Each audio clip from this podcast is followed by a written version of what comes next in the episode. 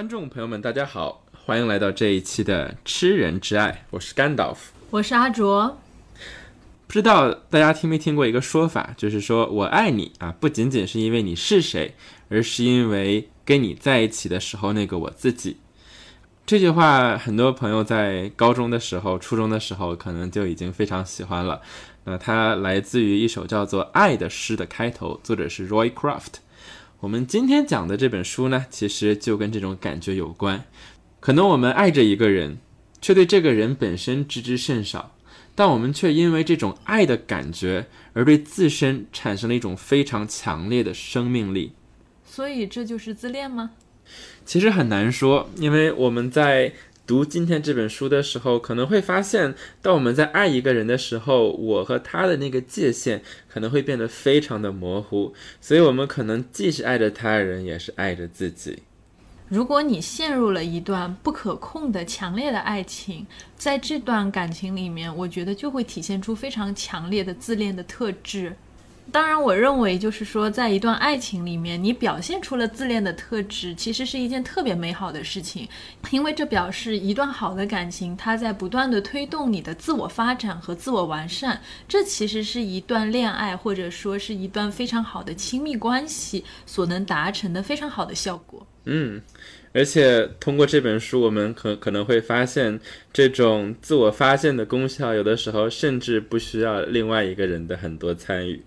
那么我们今天讲的这本书就是美国作家 Chris Cross 的作品《I Love Dick》，我爱迪克。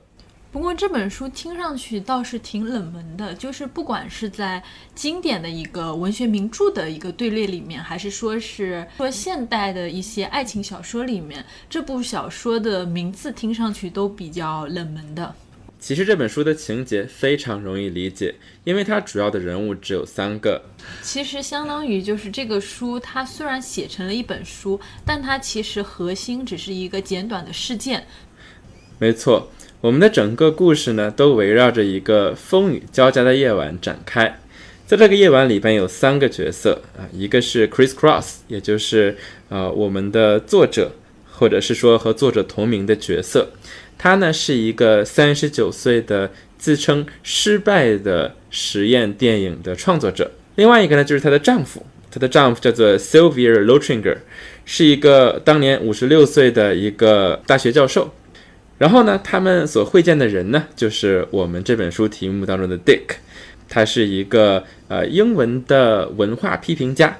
所以在这个晚上，他们吃饭的时候，啊，Chris 就看着这两个男性对后现代主义理论进行着深入的交流。可是，在这个时候，他却发现 Dick 好像是在跟他调情，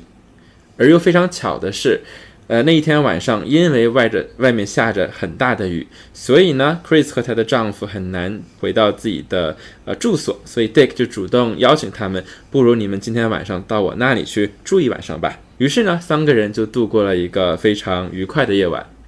Chris 和 Sylvia 他们两个人一起睡在 Dick 家的沙发床上，他们是三个人分开度过了一个愉快的夜晚。啊，那天晚上什么事情都没有发生。我觉得就是在这一点上，我们应该先声明一下，就是这三个人度过的这个夜晚是非常素的，什么都没有发生。所以为什么说这是一个愉快的夜晚呢？就是在当晚的交谈当中，Chris 觉得他自己深深的爱上了 Dick，他也觉得这个 Dick 当天晚上在沟通的过程当中也对自己有那么点意思。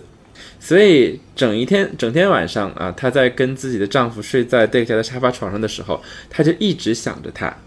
可是遗憾的是，等到第二天他们早上起来的时候，Dick 已经不在了。所以说，呃，他们没有机会再进行深入的沟通，于是两个人就呃收拾东西就走了。可是不久，这个 Dick 又给这个她的丈夫 Sylvia 打了一个电话。在这个短短的三分钟的电话里边，然后他解释一下为什么早上他不在了，啊，可是可能是他去做了一些事情，然后没有想到等他回来，这个两个人已经走了。所以，呃，讲到这里，我们会发现，截至到目前为止，Chris 他和 Dick 的交往仅仅是在这一夜的交谈和一个三分钟的电话而已。可是，在这简短的交谈之后，他已经深深的迷恋上了他。所以其实那天晚上本质上什么都没有发生，但是对于 Chris 来说，他好像跟 Dick 之间已经建立起了非常深厚的情感连接。我其实很能理解这种感觉，就是青春期的时候，有的时候你可能就遇见一个人，然后你甚至都没有跟他有什么交集，然后就可以茶饭不思的想着这个人，想了很多天。所以我觉得在这里边，Chris 他有这种重新燃起自己的一种青年的欲望的感觉，因为在这本书里边，他反复的强调，Chris 他当年已经三十九岁了，他对于自己即将变成四十岁的这件事情非常的焦虑，而 Dick 的出现。呃，反而是让他重新的唤起了这样的一种青春的这种爱欲的感觉。中间有一个词，我其实特别喜欢，Chris 就把自己对于 Dick 的这种憧憬和他自己的这个心态命名为“孤独女孩现象学”。我就特别喜欢他的这个用词，他来描述一个明明已经年近中年的这样的一个女性，内心依然充满着对于爱和激情的渴望，就让人觉得非常的感动。可是说到这儿，观众朋友们可能会想，哎，Chris 他不是已经结婚了吗？他不是有一个五十六岁的丈夫怎么办？那这本书有趣的地方就是，Chris 他把自己对 Dick 的感觉跟 Sylvia 说了，说完了之后呢，两个人共同发起了一个给 Dick 写信的一个项目。我觉得这里很有趣的事情是，就是这两个人他们一起去给 Dick 写信，而且我们一开始就注意到 Chris、Sylvia 和 Dick 三个人，他们其实都是属于比较高级的知识分子，同时也是艺术家这样的身份，并且像 Sylvia，他是一个大学教授，他之前是在巴黎的索邦大学师从罗兰巴特的。他比较擅长的领域是去研究普鲁斯特，然后他拿出这样的一种对于语言和文学精雕细琢的精神，跟 Chris 一起去给 Dick 写信。就这件事情就变得非常的有趣，就两个人，他们好像面对的不是一个妻子移情别恋的风流韵事，好像是面对了一件非常有趣的文学、充满文学性的一个失学事件。而且恰恰是因为两个人他们都读了很多的书，对文字都非常的敏感，以至于他们会不断的检查自己给 Dick 写的信。然后他们每次都不满意，最后他们一封信都没有寄出去，反而成为了他们两个之间沟通的一种方式。所以等到故事发生到呃可能一个星期之后，然后这个 Sylvia 不得不去法国，而 Chris 不得不搬去美国东岸的时候，他们已经攒了九十页的通信，而这里边一封信都没有发给 Dick。所以在他们走之前，他们想，我们攒了这么多的书信，一封都没有寄出去，所以我们必须要做点什么。在他们写信的这件事情上，我们会看见，这其实已经从一个两个人沟通的行为，逐渐上升成了一种行为艺术。因为两个人都是搞艺术的，他们两个谈着谈着就想着，那我们应该去做一件艺术性的事情，应该是这样的一个向公众去展示的一个艺术事件。嗯，那么他们当时就产生了非常多很疯狂的想法，比如说，他们说要把这个给 Dick 的信一刀信挂在。Dick 家门口的仙人掌上，然后呢，在那个旁边搞一个摄影机，把 Dick 拿到信、看到信的这样的一个画面给拍下来，或者呢，说他们要在 Dick 所在的学校的这样的一个公开的研讨会上，公开的谈论他们给 Dick 写的这封信。然后在这个过程里面，我们甚至都会觉得，就是 Sylvia 跟这个 Chris 这对夫妻，他们脑子好像简直是不正常了。明明是一夜之间发生的这些。观念上的风流韵事，结果在两个人头脑中掀起的这种风暴，居然这么的非同凡响。嗯，而且呢，他们不单单是呃有了这种想法，而且还打电话跟 Dick 讲了这件事情，邀请他去参加他们的这个艺术作品。然后，所以我们可以想一想，如果你是 Dick 的话，这个时候你会你是什么状态？就是你邀请客人到自己家睡了一晚，然后很长时间不联系。过了一个星期之后，人家打电话跟你说：“对不起，在这一周里边，我们一直想着你，然后还写了九十多页的东西。现在我们想把这些东西贴满你们家门前门后，还有仙人掌上。然后我们想让你进来做表演，我们想要拍摄你这整个呃活动的瞬间。所以当时 Dick 他当然没有爽快的答应，然后可能只是支支吾吾的寒暄了一下。那么讲到这里，我们就不得不谈到这本书的一个重要的特点，那就是它的互文性。那么这种互文性，一方面体现在他和自己产生的互文，另一方面体现在这本书和许多的艺术品、历史事件和历史人物产生的互文。所以讲到这个，呃，Chris 和她的丈夫想要做的这个行为艺术，那么就不得不谈到他们想要模仿的这个作者 Sophia Call 这个艺术家他的作品。那么在一九八三年，Sophia Call 她有一个呃产生巨大的争议的作品，叫做。通讯录，（A Dress Book）。那么这个作品的背景是 Sophia 她在街上捡到了一本不知道是谁的通讯录，然后呢，她把这个东西在还给原他的失主之前，先把它影印了一下。之后，他循着这个通讯录上所有的人他们的电话都打了一通，然后去询问这个原失主他是一个什么样的人。所以通过这一系列的片段式的信息，他拼凑出了一个。完全陌生的人，他的形象，所以从这个精神上，我们能够感受到这个作品和 Chris 和 Sylvia 他们所做的事情上面的一种关联，就是他们所在做的也是通过这种不断的碎片化的书写，然后去试图去拼凑一个自己完全不了解的人的形象。因为我们要记住，他们和 Dick 的交往仅仅是那一个晚上和之后的三分钟电话而已。不过这里它的这种拼凑跟索菲亚的这种拼凑还是不一样的。像索菲亚这种，它是一种根据熟人的印象，根据这种生活的具体的真实的细节拼凑出来的一个真实的人的侧面图像。但是像 Chris 和她丈夫的这种拼凑，其实完全是属于两个人的意淫。嗯，意淫这句话我觉得非常的准确，因为我们可以看到，就是两个人在互相给 Dick 写信的过程当中，就是他们的这种思想不断的发酵，在他们两个的这个对话当中不断的升级，然后以至于这个她的丈夫 Sylvia 觉得说，Dick 这个事情对我实在太不公平了，你看。你什么都没有做，你根本不知道我们是这么的爱你。可是我们的生活却已经被你搅得天翻地覆。所以后来他们甚至谈到说啊，我们要让 Dick 付出责任。那么我们要怎么处理尸体？然后所以他们又讲了很多关于怎么处理尸体的事情。所以我们可以看到，就是说他们两个人的这种对于 Dick 的想象，其实成为了二人关系的一种焦点。然后之后，两个人他们之间相互的情欲也不断的在升华，因为 Dick 的存在，这个呃 Chris 和 Sylvia 他们反而变得更加亲密了。很有趣的一点是，Sylvia 跟 Chris 的婚姻已经持续了十二年的时间。那么在他们两个的这种婚姻关系里面，其实他们已经陷入了一种非常平淡，甚至是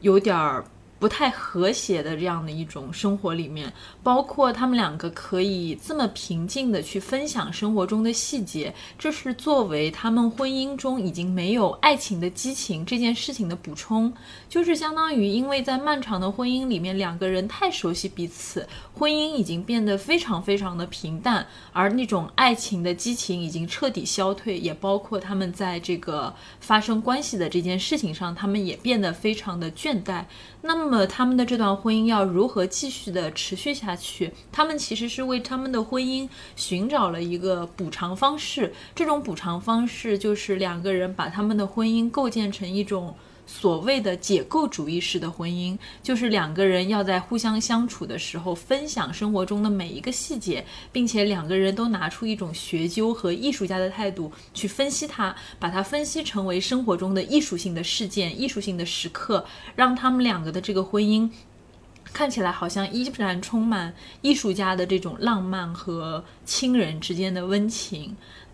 这夫妇俩对。Dick 这个人的意淫，却给他们的这个关系带来了一个转折点，不仅仅是焦点，也是一个转折点，因为他们两个在这个过程中重新在婚姻中发现了一种激情。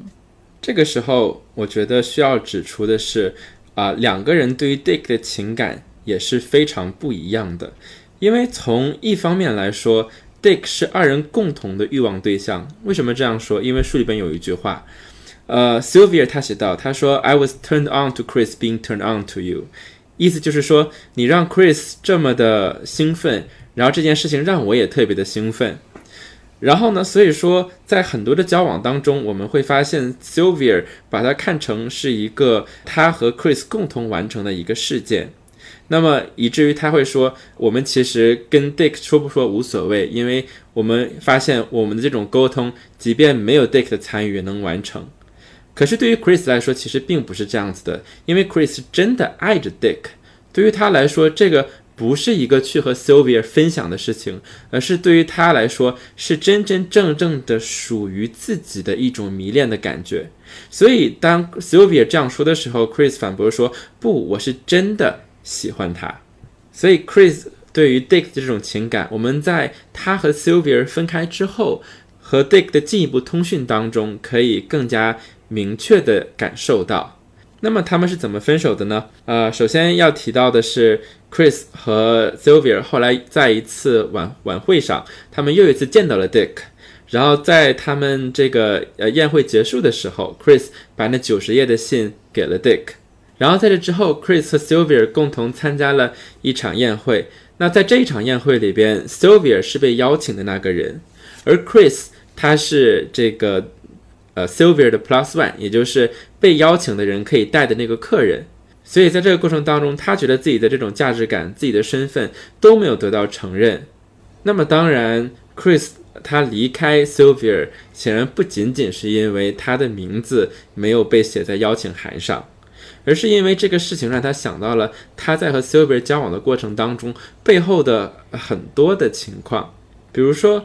在 Sylvia 还没有成为一个成功的学者之前，恰恰是 Chris 帮助他一手创建了自己的事业，使他成为了一个可以被认可的学者。可是 Chris 自己却因为是一个女性，呃，她的自己的艺术创作没有能够得到。很多人的认可，呃，反而处在一个止步不前的一个困境的状态，所以他觉得这个很不公平。这恰恰也是为什么 Chris 和 Sylvia 对于 Dick 的态度是截然不同的原因。就是对于 Sylvia 来说，Dick 他就是一个婚姻的补充，但是 Chris 来说。Dick 所代表的这种婚外情的冲动和幻想，是意味着他这十年间对自己婚姻保持忠诚的这种行为的反叛。因为在他心目中，就是他为了自己的丈夫奉献了自己的艺术生涯，这种行为它是一种自我奉献和牺牲，这是一种社会所赋予他的一个艺术家的妻子的责任。但是，这个艺术家的妻子的责任却不意味着艺术家的成就，因为在文章里面，Chris 反反复复的说自己是个失败的艺术家，他的艺术生涯是不专业的。这一点在 Dick 的角色设置上也能够非常完美的体现，就是因为我们会发现 Dick 这个角色他很少的去讲话，他往往是在所有的沟通当中，他这个角色是不存在的。当 Chris 给 Dick 打电话，在他的电话上面留言的时候，他也很少去接电话，所以他变成了一个完全空白的东西。那么在文章当中，这个作者也写到说，你不接电话，那使得你成为了一张白纸，可以让我们投射我们所有的想象。所以，这既是 Dick 作为一个角色他的作用，那也是他作为一个呃人物对于 Chris 来说他产生的一个作用。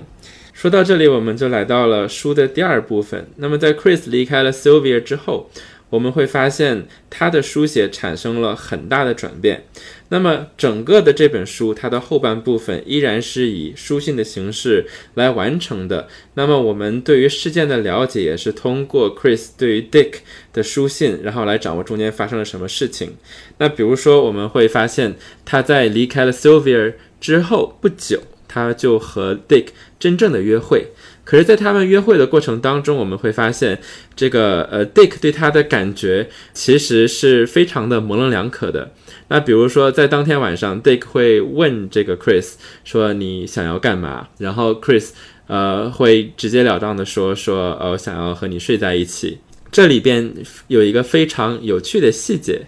就是当 Chris 问 Dick 说：“你想不想要和我今晚一起睡觉？”的时候。然后 Dick 会说：“我不会说不。”等到 Chris 他进一步去去想要明确这个对方的意图的时候，然后 Dick 他会说：“我对于这个想法并没有感到不舒服。”所以说，Dick 他从来都不会直白的表达自己对 Chris 的欲望，而 Chris 永远的被放在了这一个不得不去申诉自己对 Dick 的这样的一种欲望的状态。可是，当他反复的这样做的时候，那甚至是呃，我们可以想象，在这个几十封的书信之后，那可能从 Dick 的角度，他不断的被人投射的欲望，不断的被人表达的爱意。然后这个时候，他其实说了一个非常关键的话，他说：“But you don't even know me。”他说：“你甚至都不了解我。”当然，虽然有了这样一种比较尴尬的沟通，最后他们两个还是度过了一个非常愉快的夜晚。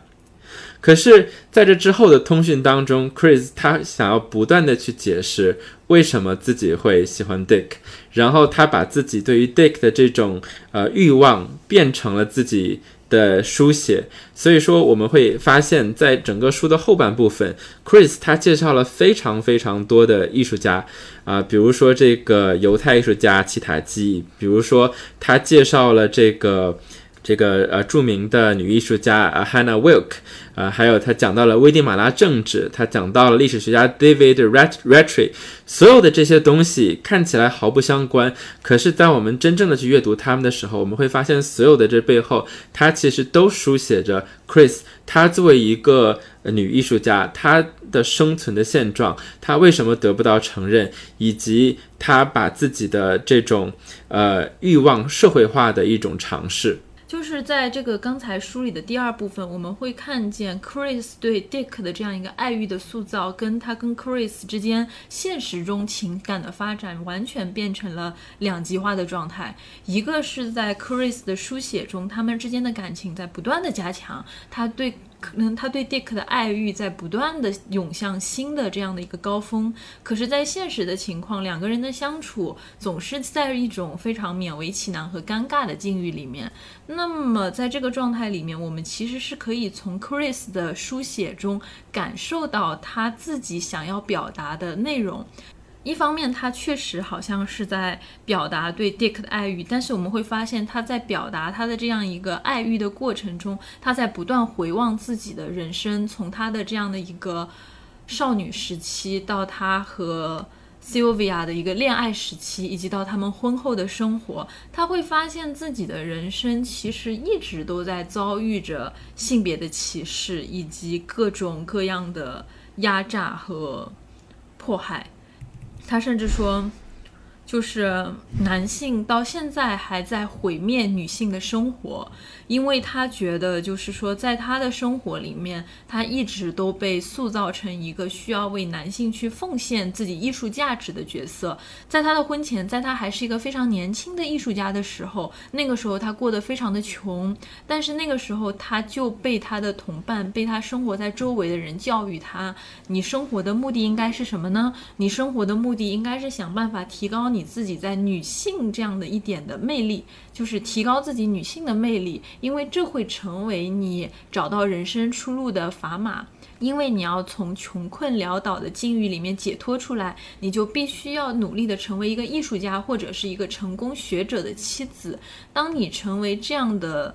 角色的妻子之后，你就会获得成功的人生。可是，当 Chris 成为 Sylvia 的妻子以后，他发现他的身份永远只是 Sylvia 的妻子。他去参加宴会，他报上自己的名字，检查请柬的人不让他进去。然后他不管去做多少的电影，他把他的电影送去参展，他花费多少的心力，他去编辑多少的书，他去取得多少的艺术成就，他的身份永远都只能是 c l v i 的妻子，而他作为一个艺术家的身份是非常失败的。他对于 Dick 这样的一个爱恋的对象。的书写越成功，他把自己女性的这样的一个一个角色的隐藏就越深入，因为我们会看见，在 Chris 的世界里面，写作事业的成功和一个女性的这样的脆弱性这两件事情是完全矛盾和对立的，因为在通过对 Dick 这样的一个形象的塑造中，他经常会。写着写着就开始自言自语说自己的事情，说他就经常说：“哎呀，为什么女性的脆弱，我们只能把它放在非常情色和非常个人化的领域里面去发出这样的声音。当我们去反馈女性的这样一个脆弱的时候，她为什么永远只能被作为一个个人化的事情来被接受？然后为什么女人总是要被塑造成一个纯洁无瑕的角色？然后为什么当我们说起女性的堕落的时候，人们总会把这个把这种堕落跟作践这种词联系在一起？Chris 所要塑造的女性生活的非常。艰难，然后也不被允许各种各样的艺术和选择的自由。就他会在这样的书写里面，经常会陷入一种一开始他在倾诉对 Dick 的爱欲，然后过一会儿他就开始抱怨自己的这样在艺术里面各种碰壁的事情。我觉得这个其实很有趣，就是他其实是把他自己在艺术生涯遭遇到的各种不幸，和他作为女性身份所遭遇到的各种不如意的这种状态，隐藏在对 Dick 的这个爱欲的书写背后。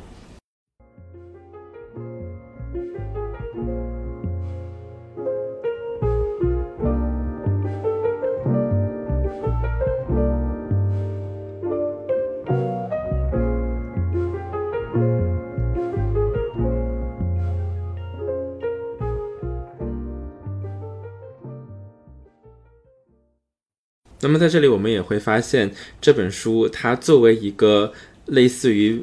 半自传的虚构作品，它的独特的魅力就是在这里。虽然很多情节它并不是完全是真实的，可是在这里我们知道，Chris Cross 他作为一个角色和作为一个作者，他对于艺术界、对于女性的处境的这些观点是合而为一的。而这本书。我觉得它更加绝的地方是在于，它不单单是在呃谈论这些现象，而它更是作为一个非常好的例子来证明这个现象它背后的一种荒谬性。比如说，当他在给 Dick 写信的时候，他介绍了这个我们刚才讲到啊犹太艺术家齐塔基的作品，他介绍了 Hannah Wilk 的作品，所有的这些段落、这些书信里边，它本身都是一个非常非常精彩的艺术评论，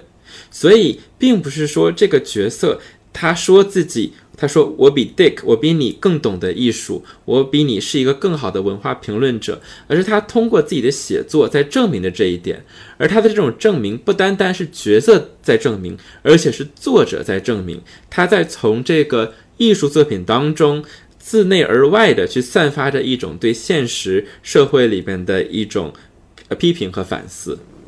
而作为 Chris 他所创造的这件几乎完美的艺术品的一个收尾，他给了一个非常绝的一个转折，就是 Dick 他终于写了一封回信给 Sylvia。对，这封信给的是 Sylvia，而不是直接回给 Chris 的。他甚至在这个信里面提到 Chris 的时候，把他的名字都给拼错了。我们可以来看一下他在信里面非常关键的几句话。他说：“虽然与你们相处的非常愉快，但我与你们两人算不上特别亲近的熟人，可我却因此成为了这种炙热迷恋的对象。我只能说这件事到现在依然让我难以理解。这件事情起先让我感到费解，后来让我感到不安。我们会看到你们两个在玩的这种怪诞的游戏，跟我。”一点关系都没有，而我现在感到后悔的事情是我稀里糊涂地参与到了你们的这种游戏里面。当然，我们看到了第二点，就是跟你刚才讲过的 Sophia 的这样的一个故事的一个呼应。虽然我并不否认 Chris 的才华，但我并不认为我应该因为他的才华而牺牲自己的隐私权。就是我们会看到，在这里，Dick 全盘否认了他跟。Chris 的关系，甚至以拼错 Chris 名字这样的方式来彻底的否定掉 Chris 之前的那种非常强烈的熟人的精神上的爱恋，而且这封信还是写给 Sylvia 的，跟 Chris 是没有关系的。对，我觉得更揪心的一点就是 Chris 他收到了两封信，那一封呢是给 Sylvia 的，一封是给他的。他先把给 Sylvia 的那封拆开了。然后他读了刚才的那些信息，然后他刚想拆自己，发现哎，我的只不过是给 Sylvia 的信的一个复印件而已。所以说，呃，我们从 Dick 的角度去叙事的时候，我们会发现，Dick 他完全的否定了 Chris 给自己树立的所有的重要性和主体性。所以，我们在这里其实有一个非常有趣的练习，就是我们可以再做一次这种角色转换。我们想想从 Dick 的角度到底发生了什么。所以，假如说你是这个 Dick 的话，你会想，好可怕呀！对，呃，我这个 邀请朋友在家睡了一晚上，然后一个一周一周之后，他跟我说，我们夫妻都很喜欢你，我们给你写了九十页的信，情书。对，每一封还都是情书。然后之后。可能过了一段时间，他们两个分开了。然后这个时候，我跟这个对我非常爱恋的女性，呃，可能见了几次面。然后之前他还跟我说，他给我的学校打电话，给我的同事问我今天穿了什么，试图可以可以，呃，试图和我建立某种连接。呃，我们看到的是从 Dick 的角度，他可能确实对于 Chris 并不是一个爱人。甚至可能从我们今天的角度，是一个被跟踪狂跟踪的这样的一个受害者的形象。当然，他对 Chris 也并不是毫无这个动作，对吧？因为我们看到他也会主动的跟他交往，他们之间呃也有着约会的关系，只是可能并不像 Chris 诠释的那样热烈而深刻。所以这个时候，我们可以讨论的一个有趣的问题就是，Dick 到底对于 Chris 来说意味着什么？那么对于我来说，这里边一个非常关键的线索就是 Chris 对于精神分裂症的阐释。Chris 花了很长的篇幅在一封信里边，是向 Dick 阐释他对精神分裂症的理解，以及里边的各种各种症状，还有他的一种社会的含义。所以在这里，我们甚至可以说，Dick 他是 Chris 的一个分身。所有 Chris 进行的这种书写，它都是一种自我的书写，他在创造着自己，而 Dick 只不过是他在自我当中那个所需要的一个对自己进行倾听、自己需要的一个迷恋的对象。所以我们可以看到，这个虽然 Dick 他说，But you don't even know me，你甚至都不了解我，这个事实对于 Chris 来说影响并没有那么大。因为 Chris 所需要的并不是 Dick 这个真真正正的人，他对于 Dick 呃的这种个人身份的了解，甚至仅仅是在他们最后一次见面的时候，他们才提到 Dick 的童年。而这个时候，在他看来，他对童年的叙事只是一种呃，他利用创伤去吸引别人的一个手段而已。所以他心目中迷恋的那个 Dick，更多的是一种自我的需求。他通过这种形象的塑造，使自己成为了一个诉说者，成为了一个创作的主体。所以，在这个过程当中，我们可以呃再一次的借用这个刚才讲到的 Sophia Call 他的作品的一种诠释，就是我们刚才讲到 Sophia Call，他是自己去跟踪其他人的生活，然后把这种成为了一种行为艺术去进行创作，所以。他所挑战的直接的是这种我们所听说的各种罗兰巴特作者已死的说法。那么他通过作为一个他叫做 first person artist，他通过成为一个第一人称的艺术者，他重新把作者的身份融入到自己的作品当中。那么对于 Chris 来说，他所做的是同样的事情，就是他通过。不断的去书写，不断去生产，不断的去创作自己和 Chris 这种对话，他成为了一个真正的作者，他成为了一个艺术的创造者。而在这个过程当中，Dick 这个人所这个他产生这个意向，他本来的这个缘由可能并不是那么重要。以及 Chris，她作为一个女性和作者，就是她拥有很多的身份。她既是故事的女主人公，她也是婚姻里面妻子的角色，同时她也是这本书的作者。就是多种视角的一个融合，产生了一种非常有趣的这样的一种独白和创作。也有人因此就说，这其实就是一本艾玛·包法利。就是包法利夫人她自己的一个独白的作品。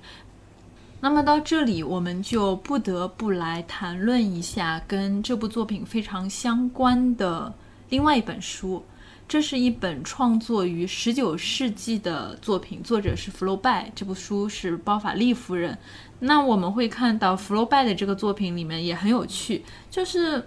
那同样是一对夫妻，我们可以看到这对夫妻里面的这位丈夫夏尔·包法利，也就是包法利先生，他是一个资质平平的人，然后学习也不是很优秀，然后考这个医生的资格证呢，也是考了好几次才考上，但是最后他还是当上了医生，生活在法国北部的这样一个村子里，长得一般，然后资质也一般，人生的理想也一般，就非常的满足现状。那么和他相反，他的妻子艾玛·包法利，她年纪非常的小，因为她是包法利的第二任妻子，非常的漂亮，浑身散发着一种浪漫主义的气质。她跟 Chris 非常像，就是浑身充满着一种艺术家和女性的这样的一种气质。那么，跟包法利的婚姻带给了他很多浪漫的想象，然后新生活让他也充满了激情。他迫不及待地把自己的生活布置成了一种像巴洛克静物画一样非常精致和优雅的生活，幻想着像骑士小说里面贵妇人一样拥有完美的爱情，去经历又刺激又浪漫的生活。但是现实中的婚姻非常的琐碎，非常的平凡。她的丈夫也很无聊。虽然夏尔·包法利非常的爱她，但是。他们之间一点共同语言都没有。跟 Chris 的处境非常像，艾玛·包法利她也处于一段非常不快乐的婚姻。真正让她在这段婚姻里面获得生机的是，她先后遇到了两个情人。这两个情人是谁？其实现在在这我们的语境里不是很重要。重要的事情是，这两个情人让艾玛重新燃起了生活的激情。她一头栽进了爱情的漩涡，心里眼里全部都是自己的情人，一心只想着抛家弃女，跟他的爱人。私奔，我们会看到，在这个时候，艾玛她在陷入爱情的激情的同时，她越来越沉溺于物质的享受，她开始各种。非常奢侈的消费，最后物质的这种享乐和欲望的这种狂欢就纠缠在一起，而反过来又刺激了艾玛对于爱情的这种孜孜不倦的追求。但是最后，这样的一个爱情带给了艾玛非常悲剧的结果，她欠了非常多的钱，没有办法去向她的丈夫交代，因为我们看到她挥霍完了她这个憨厚的丈夫的钱，没有办法去解释。而这两个消耗了她大量金钱的情人，在这个时候毫不犹豫地抛弃了她，跟她说我没有钱就走掉了。那么走投无路的艾玛就只能投毒自杀，服毒。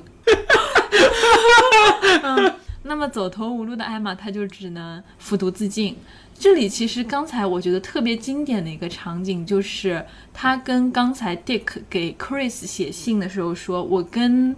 Chris 没有任何关系。”我们只是熟人，你们这样子的一个幻想对我来说会造成很大的困扰。我会觉得跟这个 Dick 的态度非常像，在这种关键的时刻，Emma 跟 Chris 他们投射爱情的这个对象，他们在最后毫不犹豫地抛弃了他们，就毫不犹豫地把他们的这个对于爱情的构建、对于激情的构建，在最后的那一瞬间打碎了。而且我们看到，就是 Emma 跟 Chris 的结局其实非常的相似，当然艾玛会更加的古典一点，他死了，服毒自尽，而这个 Chris 他实际上是在文学意义上的死亡，因为他所塑造出来的这个文学上的爱情，在那一瞬间完全都被杀掉了。《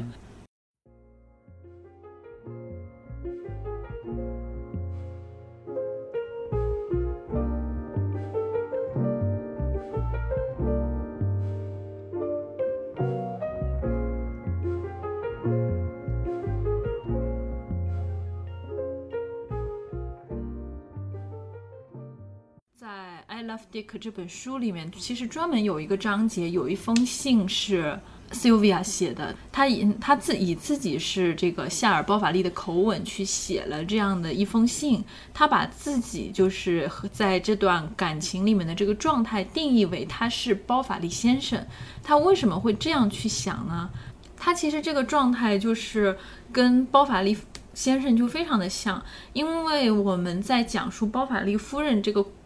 故事的时候，我们其实很多时候会聚焦于就是包法利夫人去追求她的激情，追求她的爱情，但她的现实生活被局限在跟包法利先生无聊又琐碎的婚姻里面。但是我们其实忽视了很重要的一点是，包法利先生其实非常的爱艾玛。就是虽然他们之间没有任何的共同语言，但是他其实是在用他自己的方式，一种非常务实的家庭的方式去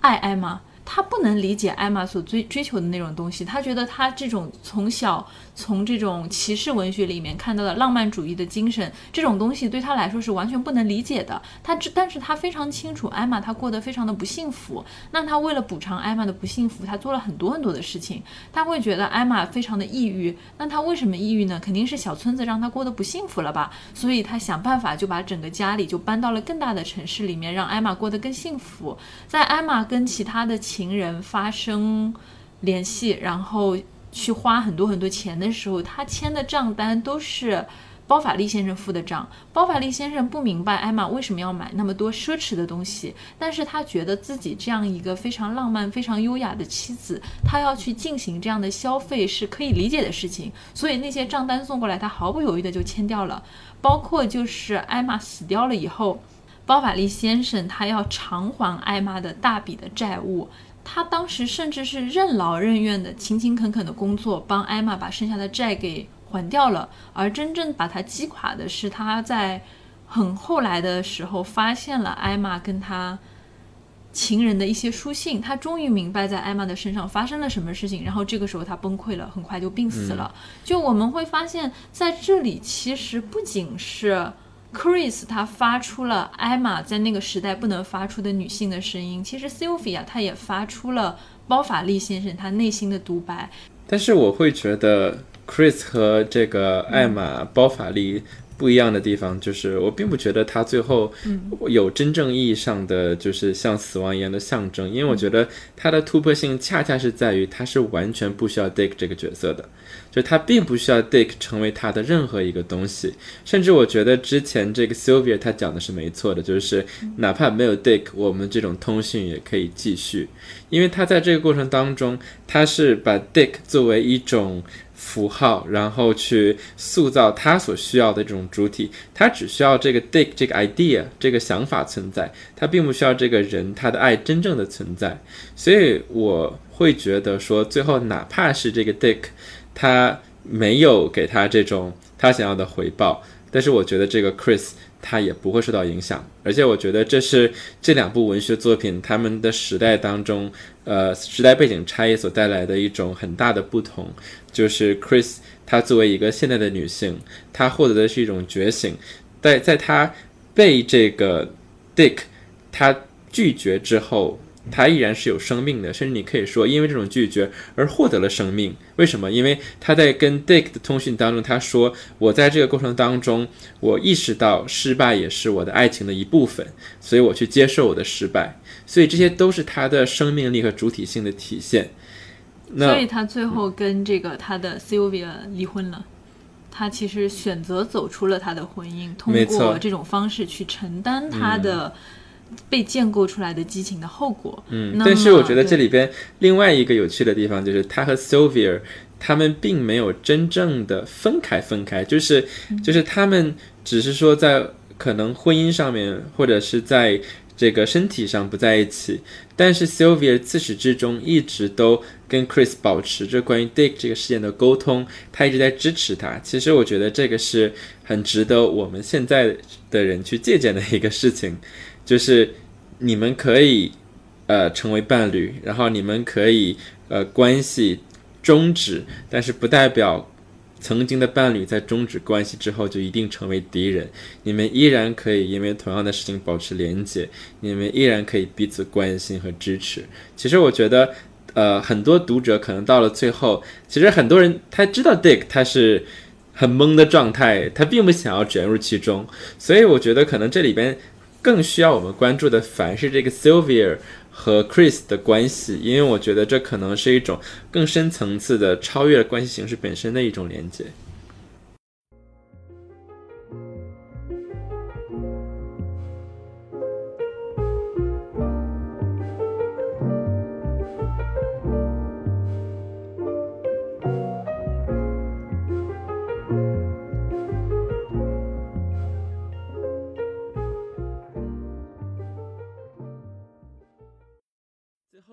啊我想要从这个作品的写法上面来讲一讲它的独特的地方。因为我们刚才讲到说这本书它的互文性很强那么它的非常有趣的一一点就是这本书一直在告诉你它是什么它是一个什么样的作品实现着什么样的功能而你作为读者要用什么样的理论去解读它。比如说一开始的时候，当这个 Chris 和这个她的丈夫 Sylvia 陷入他们的意淫状态的时候，然后曾经有有这一段话，这个她的丈夫说啊，你写的这个话太这个呃波吉尔点，就是鲍德里亚式的了。然后为什么这么说？其实这是一个线索，就是作者他在告诉你啊，我所做的这个。写作它其实是一种鲍德里亚式的写作，什么意思？就是这里边要提到的，就是法国的哲学家这个 Jean Baudrillard 他提出的一个叫做 simulacra and simulation 的概念，叫做拟态和模拟。什么意思？一个拟态就是说这个东西它是一个东西的复制品，可是这个东西它的这个原本这个拷贝并不存在。而什么是模拟？什么是 simulation 呢？就是现实当中存在一个东西，而你这个符号或者是一个商品，然后它去代表着那个真实存在的东西。所以，这个鲍德里亚他想说的是，我们的社会发展到了一种非常奇怪的地步，就是说，我们不断的在用一个符号去指代一个旧的符号。那可能一开始的时候，我们社会的发展阶段是，哦，社会当中，比如说看到一个石头，然后我去画一幅画，然后它成为了这个石头的一种不完美的表现。可是，随着我们的这种符号系统变得不断的复杂化，我们不断的在用新的符号去指代旧的符号，以至于现在我们生活完全是处在一个虚拟现实当中，因为没有任何一个我们身边所接触的符号，它所指代的东西是真实存在的。我们在这。不断的无限的所指的过程当中，然后我们失去了一种对现实本身的连接。那我们可以想象，比如说在城市化的过程当中，我们人类生活的环境，然后不断的在和自然的环境进行割裂，或者是我们在这个大众媒体的过程当中，我们沉浸在一种完全虚构的不存在的世界当中。所以，如果我们把这种呃，拟态的世界作为一种解读的范本的，呃，作为一种解读的范式的话，那么我们可以非常轻松的去理解这个 Dick 这个角色它意味着什么，因为我们这里看到的是，呃，两个主人公 Chris 和 Sylvia 他们都不太了解 Dick。但是他们却发展出了一整套对于 Dick 的情感，然后对于他的这种这种关系，然后对他们的影响产生的几百页的这样的一种对话。可是他们原本的这个真实的拷贝。可能甚至是不存在的，因为他们对他的了解知之甚少，他们只知道的是一个片段，他们只知道的是这个原本的拷贝的一种片段化的，哪怕是不完美的一种表现。而在他们这种不断的语义的生成的过程当中，甚至于这种哪怕不完美的表现也变得模糊了。他们讲的 Dick 根本就是一个不存在的 Dick。那么相似的过程，在我们阅读文本的时候还会出现。比如说有这样的一段话，然后他引用了，呃，If women have failed to make universal art because we're trapped within the personal, why not universalize the personal and make it the subject of our art？他说。 如果作为女性，我们困在了这种关于个人的这种艺术创作当中，以至于我们无法呃使我们的这种作品产生某种呃公共性，那么为什么我们不把我们的私人变成一种公共的呃一个话题，然后让它成为我们艺术的主题呢？所以这句话他讲的并不是他，是他在信里边向这个。Dick 所介绍的艺术品，可是他所描述的却恰恰是这本书的意义。那么他所体现的，同时也是这本书的意义。他是作者 Chris Cross，他作为一个个人，把自己的情欲的反思，他意识到了背后的公共性和社会性，然后他以一种书的方式呈现给我们大家。而这种呈现，既在这个书里边的。现实当中有它的意义，因为在书里边他讲到了这本书要出版，同时在我们所处的现实世界当中也有着意义，因为这本书的的确确被出版了，被我们读到，而且他也被这本书这个里边 Dick 的原型啊所真真正正的去呃想要去这个怕自己的隐私泄露，想要阻止他出版。所以这里边其实我们另外一个可以思考的就是这种公共性它背后展现的一种性别的维度。那么第三个例子啊，就是他讲到说，这个他这个信可以被看作是 something in between cultural criticism and fiction 啊，就是这个信可以被看作一个介于文化批评和虚构的作品之间的一个东西。那这个时候，我们也会立刻的想到，就是哎，这确实就是这本书啊。这本书里边包含着很多的文化评论，它同时也是一个虚构的作品。所以这本书它非常的具有这种。自我的互文性，然后他在不断的告诉我们，作为读者，你应该怎么去读这本书，你应该从呃哪些的理论的这个角度去解读它，他给我们留下了非常多的线索。所以我们在读这本书的时候，所以细细心的读者，你会有一种破案的感觉，就是你获得这个线索，然后你用它去解开这背后的谜题。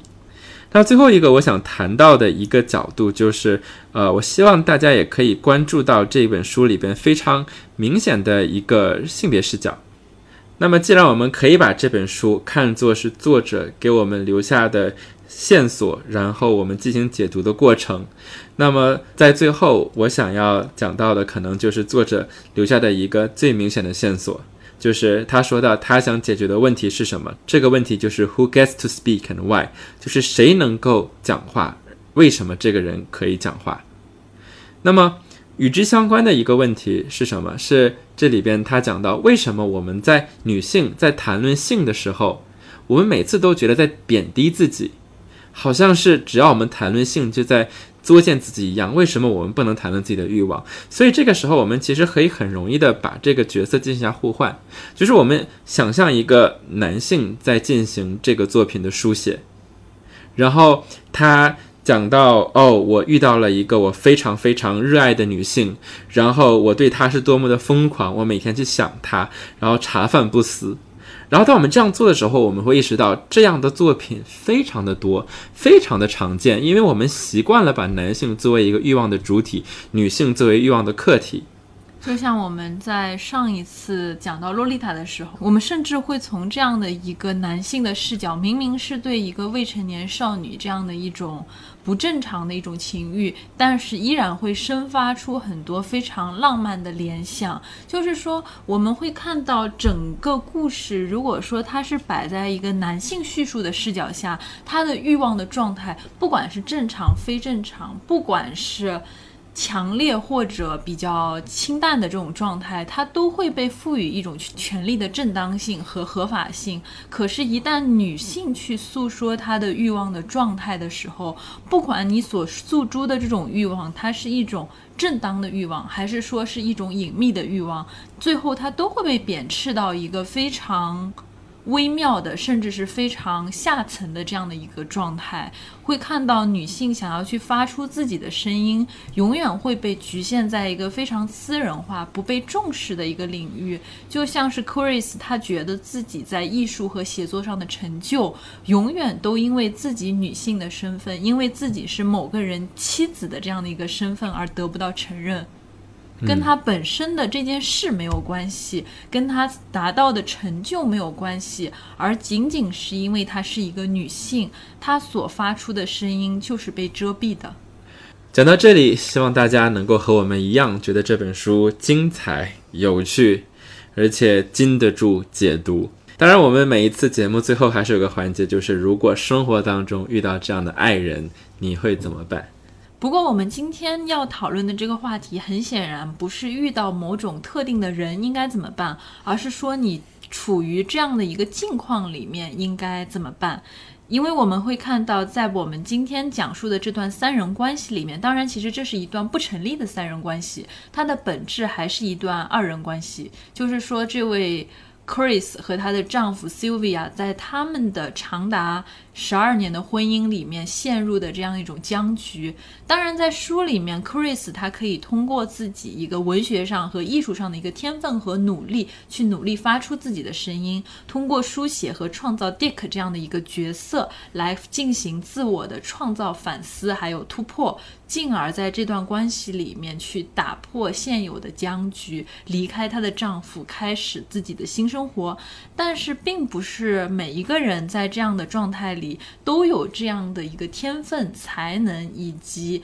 艺术的能量去做这件事情。可能我们现在想要讨论的是，在普通人、在正常人，或者说在我们日常生活里的每一个人，在碰到这样的一段婚姻的处境，或者说是在这样的一段渐渐转入温情和亲情这样一种。平淡状态的爱情里面的一个处境应该怎么办？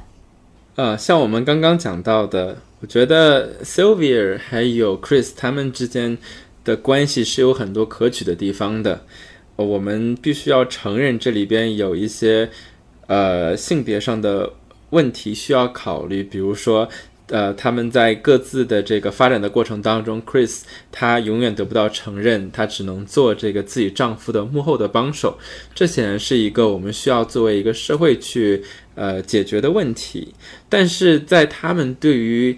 Dick 的事件的处理的过程当中，其实我觉得他们有很多健康的沟通值值得我们去借鉴。就是 Sylvia 她不是。完全没有反应，他自己会觉得很委屈，他自己会觉得不公平，然后他同时呢，甚至也会想要投射自己在里边，他想要参与进去，他自己的这种情绪也得到了呃一定的这个呃恢复和释放，